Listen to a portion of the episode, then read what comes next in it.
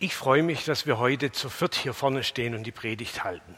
Also die anderen seht ihr nicht, aber die sind auch da und die haben mitgewirkt in der Vorbereitung.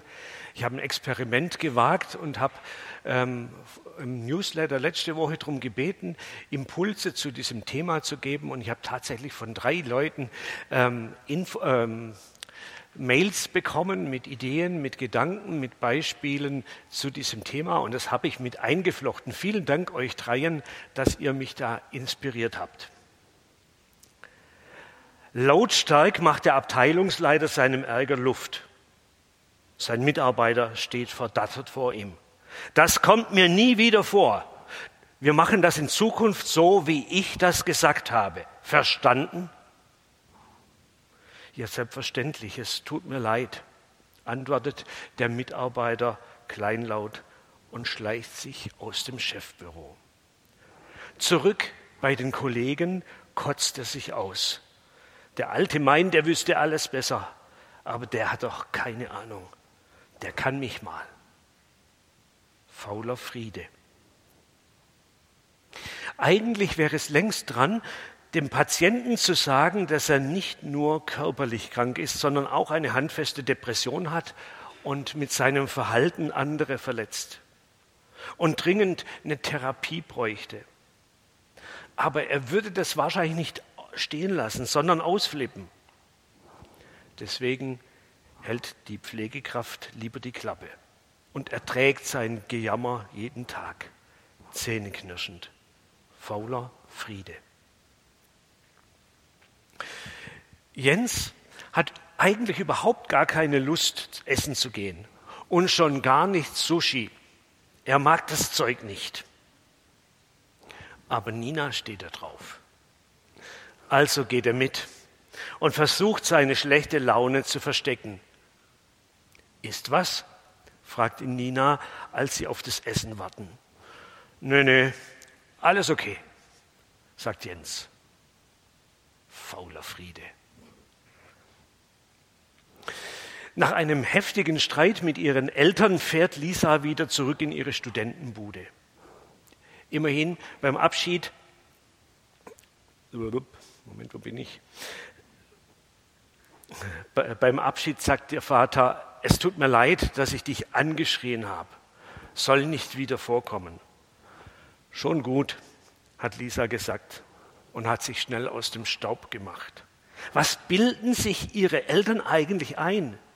Wie wenn so eine lapidare kleine Verabschied, äh, Entschuldigung bei der Verabschiedung all diese Vorwürfe, die sie ihr gemacht haben, wieder heil machen würden. Das war so verletzend. So schnell wird sie nicht wieder heimkommen. Fauler Friede. 1939 schließen Deutschland und die Sowjetunion einen Nichtangriffspakt, den Hitler-Stalin-Pakt. Deutschland und Russland beurkunden schriftlich, dass sie sich zehn Jahre lang nicht angreifen werden. Eineinhalb Jahre später greift Hitler Russland an. Fauler Friede. Der Abraham sieht, dass Hagar, die Mutter seines Sohnes Ismael, und Sarah, seine Frau, nicht gut miteinander zurechtkommen. Er sieht, wie sehr die Hagar unter seiner Frau leidet. Aber er sagt nichts. Er hält sich raus. Er schaut einfach weg. Lässt es zu. Den faulen Frieden. Zur Zeit Jesu hat Frieden geherrscht in Israel. Die Pax Romana. Ein robuster Frieden, gut bewacht, mit vielen römischen Legionären und mit einer strengen Justiz Todesstrafe eingeschlossen. Alle, die dagegen waren, sind einfach in den Untergrund gegangen. Ein falscher Friede. Viele Menschen nennen Jesus immer wieder Herr, Herr, so sagt das. Aber Sie richten ihr Leben nicht nach Gottes Willen aus. Sie folgen ihm nicht nach. Scheinfrömmigkeit, die schon die Propheten im Alten Testament bemängelt haben. Fauler Friede. Fauler Friede ist das Richtige, wenn man Ärger vermeiden will und keine Lust auf Streit hat. Man muss ja nicht alles ausdiskutieren. Manches muss man einfach aussitzen, wie wenn man sich unterstellt bei einem Regenschauer und wartet, bis das ganze Ding vorüber ist. Manchmal ist es einfacher, die Klappe zu halten und was abzunicken, obwohl man dagegen ist. Manchmal muss man sich einfach fügen oder so tun, als ob, um größeren Ärger zu vermeiden. Manchmal erscheint es zweckmäßig, Ja zu sagen und Nein zu denken. Da hat man seine Ruhe und kommt irgendwie dann doch auch zu seinem Ziel. Aber fauler Frieden hat seinen Preis. Fauler Friede strengt an, weil man immer aufpassen muss, sich nicht zu entlarven oder in irgendein Fettnäpfchen zu treten oder den anderen doch zu enttäuschen. Es ist wie auf rohen Eiern laufen. Die Stimmung leidet, wenn man immer die Zähne zusammenbeißen muss und sich nicht traut, offen und ehrlich zu sagen, was man denkt. Die Atmosphäre zwischen Menschen kühlt ab, weil einer oder eine eigentlich doch heimlich unzufrieden ist. Das Vertrauen geht kaputt, weil man irgendwie ahnt oder spürt, dass da irgendwas nicht ganz echt ist, dass das, was gesagt wird,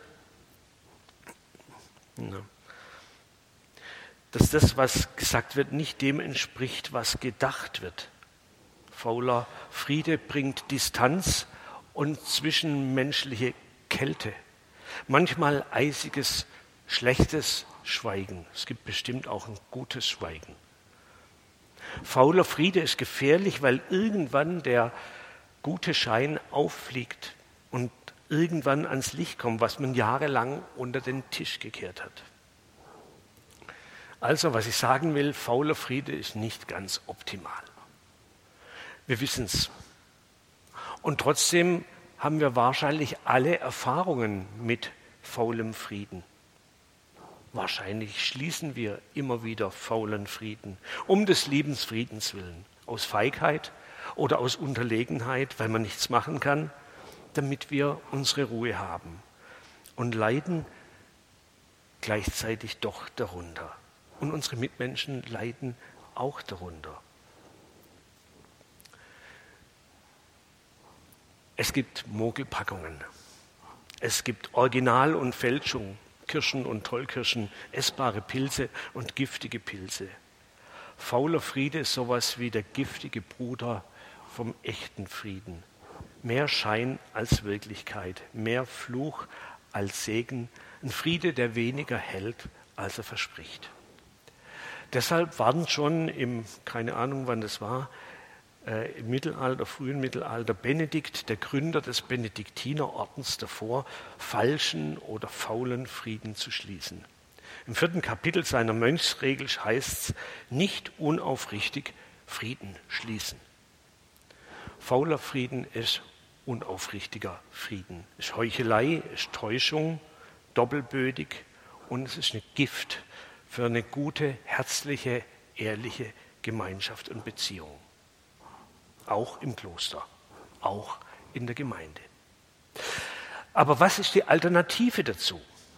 Streiten. Wegen jeder Kleinigkeit. Immer sagen, was man denkt, immer kämpfen um das, was man selber für richtig hält. Sich durchsetzen, anstatt sich anzupassen. Weiß nicht. Ich glaube, es braucht zweierlei. Es braucht zum einen die Bereitschaft, auf den Tisch zu bringen, was jahrelang unter den Teppich gekehrt wurde. Es braucht so etwas wie eine gute, konstruktive Konfliktkultur. Und das Zweite, es braucht den Wunsch und die Bereitschaft, mit den Mitmenschen geschwisterlich und versöhnungsbereit zusammenzuleben. Es braucht Gemeinschaftssinn. Zuerst zum Ersten. Auf den Tisch bringen, was unter den Teppich gekehrt wurde. An der Fassade der Uni Freiburg gegenüber von der UB steht dieser Bibelvers ganz groß aus dem Johannesevangelium. Die Wahrheit wird euch frei machen. Die Wahrheit wird euch frei machen. Das ist dort in einem ganz anderen Zusammenhang, wenn ihr das in der Bibel nachlest. Aber ich glaube, es ist trotzdem so eine allgemeingültige, tiefe Wahrheit. Ähm, und ich glaube, dass es richtig hilfreich und heilsam ist, ehrlich zu sein und sich offen zu dem zu stellen, was man denkt oder fühlt. Vielleicht muss man manchmal auch schweigen. Man muss nicht alles sagen, was wahr ist. Aber was man sagt, sollte wahr sein, finde ich. Und genau da wird es ziemlich schwierig, vor allem wenn man schon ahnen kann, wenn man schon weiß, wie das womöglich ankommt. Dass es nervt, dass es auf Widerspruch stößt, dass das Streit bedeuten kann. Den Kirchen und den Christen wird immer wieder vorgeworfen, dass sie nicht richtig streiten können. Vielleicht, weil sie sich ja die Nächstenliebe und sogar auch noch die Feindesliebe auf ihre Fahnen geschrieben haben. Vielleicht ist da was dran, dass wir das irgendwie nicht so gut hinkriegen mit dem Streiten. Ich bin eigentlich immer sehr dafür, so die, die Dinge auf den Tisch zu bringen, aber in der Vorbereitung habe ich gedacht, stimmt nicht ganz, das lebe ich nicht. Ich bin auch konfliktscheu. Und ich gehe oft auch lieber den Weg des faulen Friedens. Und dann erlebe ich immer wieder auch diese negativen Folgen von dem äh, faulen Frieden, die ich vorher aufgelistet habe. Spätestens, wenn Distanz, Kälte, schlechte Stimmung und Misstrauen um sich greifen, ist es dran, die Dinge, Dinge, die quer liegen, anzusprechen. Fragt sich nur, wie. Fünf Vorschläge dazu proaktiv. Wartet nicht darauf, dass der andere das Problem anspricht. Vielleicht hat er es gar nicht und nur ihr habt das Problem. Ergreift die Initiative. Jesus sagt in der Bergpredigt, stell dir vor, du bringst deine Opfergabe zum Altar und dort fällt dir ein, mein Bruder, meine Schwester hat etwas gegen mich. Dann lass deine Opfergabe vor dem Altar liegen. Geh zuerst hin und versöhne dich mit deinem Bruder oder deiner Schwester. Dann komm zurück und bring deine Opfergabe da. Wir gehen nicht mehr zum Opfer abgeben, aber das kann man übertragen. Was Jesus da sagt, ist, du merkst, irgendwas ist nicht in Ordnung, dann klär das. Ergreif die Initiative, übernimm die Verantwortung dafür. Proaktiv Konflikte klären. Das zweite, ehrlich ehrlich das sagen, was man empfindet, wie man was erlebt, wie man was deutet, was man sich wünscht, auch was man falsch gemacht hat. Ehrlich sein. Und das Dritte, persönlich reden. Wenn ich mit der Wahrheit rausrücken will, dann muss mir klar sein, dass es meine ganz persönliche Wahrheit ist geprägt von meinem Standpunkt, von meinem Blickwinkel, von meiner Prägung, von meinen Vorerfahrungen. Und der oder die andere steckt nicht in meiner Haut. Der oder die andere darf auch eine ganz persönliche, anderslautende Wahrheit mit sich rumtragen und darf Dinge anders sehen und erleben. Mein vierter Punkt, lösungsorientiert reden. Lasst uns keine Schuldigen suchen, sondern Lösungen. Solange wir in einem Konfliktgespräch über die Vergangenheit reden, geht es immer darum, festzustellen, wer jetzt eigentlich den Fehler gemacht hat, wer schuldig ist. Aber die Lösung liegt immer in der Zukunft. Die Vergangenheit kann man nicht mehr ändern. Lasst uns darüber reden, wie eine Lösung aussehen könnte. Und das Letzte, mit offenen Ohren Konflikte klären. Wer gehört werden will, muss auch hinhören. Wer selber verstanden werden will, der muss auch versuchen zu verstehen. Behandelt eure Mitmenschen so, wie ihr selbst behandelt werden wollt, sagt Jesus in der goldenen Regel. Darum wird es auch gehen. In vielen Konflikten stirbt das Hören. Wir müssen das Hören lernen. Es gibt so ein Gesprächstool für Konfliktgespräche, Man nennt das die gewaltfreie Kommunikation und das möchte ich euch ganz kurz vorstellen, weil das irgendwie prägnant ist und helfen kann, in guter Weise schwierige Gespräche zu führen. Das beginnt mit dem Wort Beobachtung. Da müsste es eine Folie geben.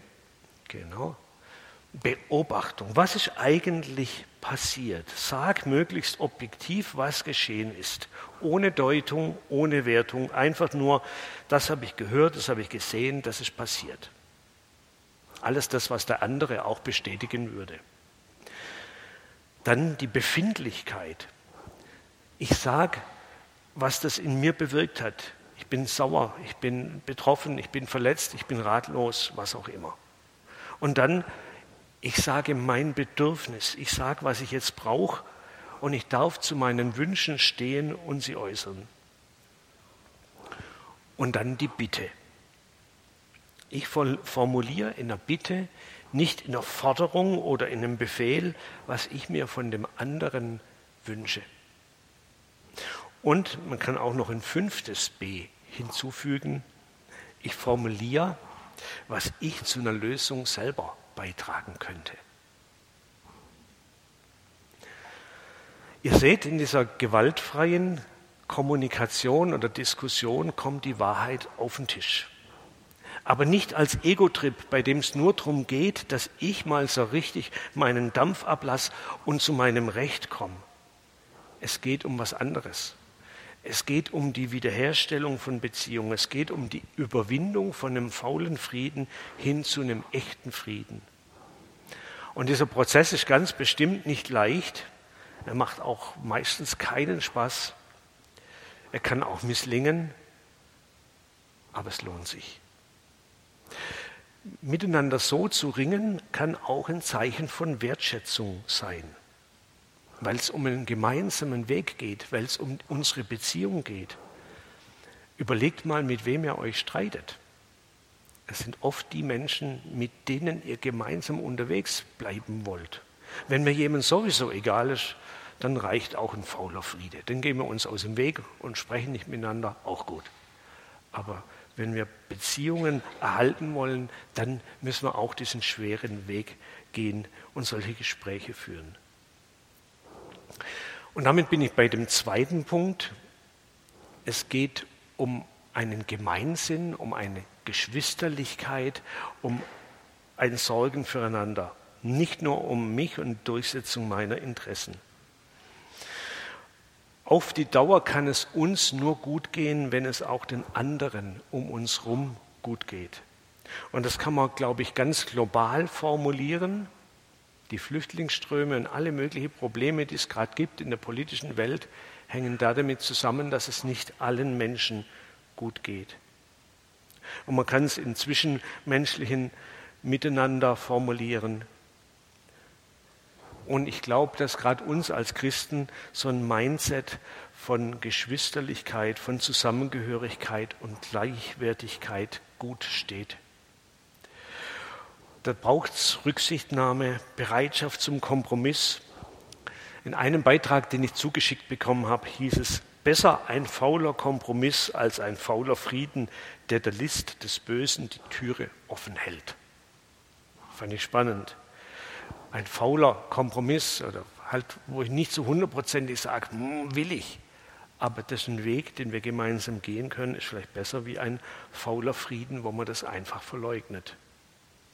Es braucht Frustrationstoleranz, Bereitschaft, sich zurückzustellen, zu teilen, aufeinander zu achten. Es braucht Respekt und Wertschätzung, Bereitschaft für Gerechtigkeit zu sorgen, Schuld einzugestehen und Schuld auch zu vergeben. Im Epheserbrief Kapitel 4 schreibt Paulus an die Christen in Ephesus. Führt euer Leben so, dass es dem entspricht, wozu Gott euch berufen hat, voller Demut, Freundlichkeit und Geduld. Ertragt euch gegenseitig in Liebe. Da steht nicht, habt euch alle lieb. Ertragt einander in Liebe. Das können Sie auch mal geben, dass das notwendig ist. Bemüht euch darum, die Einheit zu bewahren, die sein Geist euch geschenkt hat. Der Frieden ist das Band, das euch alle zusammenhält. Ihr seid ein Leib und ein Geist lebt in euch. Dieses Mindset brauchen wir, um echten Frieden zu leben. Weg von faulem Frieden hin zu echtem Frieden, darum geht's. Ich habe das jetzt ganz stark auf zwischenmenschliche Beziehungen hin ähm, ausgedeutet. Zum Schluss möchte ich dem Ganzen aber auch nochmal so eine geistliche Note geben.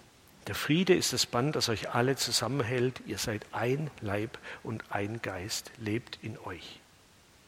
Da ist von dem Friede die Rede, der nicht von dieser Welt ist, der Gottes Werk ist, der durch Gottes Geist bewirkt wird.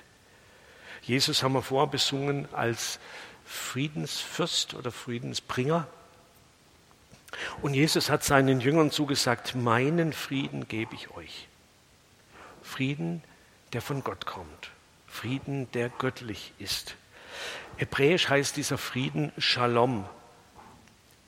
Und das gleiche Wort, das genauso für politischen wie auch für inneren Frieden steht, heißt auch Heil, Harmonie, Wohlbefinden. Und das alles ersehnen wir, glaube ich, für uns. Und das alles will dieser Jesus uns auch schenken. Und wenn wir unseren Frieden mit Gott machen und wenn wir uns beseelen lassen von seinem Geist, dann kommt da auch was Friedliches in unser Leben. Dann werden wir friedensfähiger und konfliktfähiger, hoffentlich. Und dann müssen wir uns nicht mit dem faulen Frieden zufrieden geben.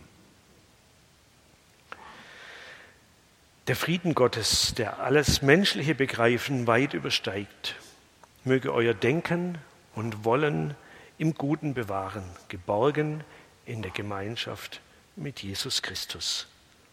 Amen.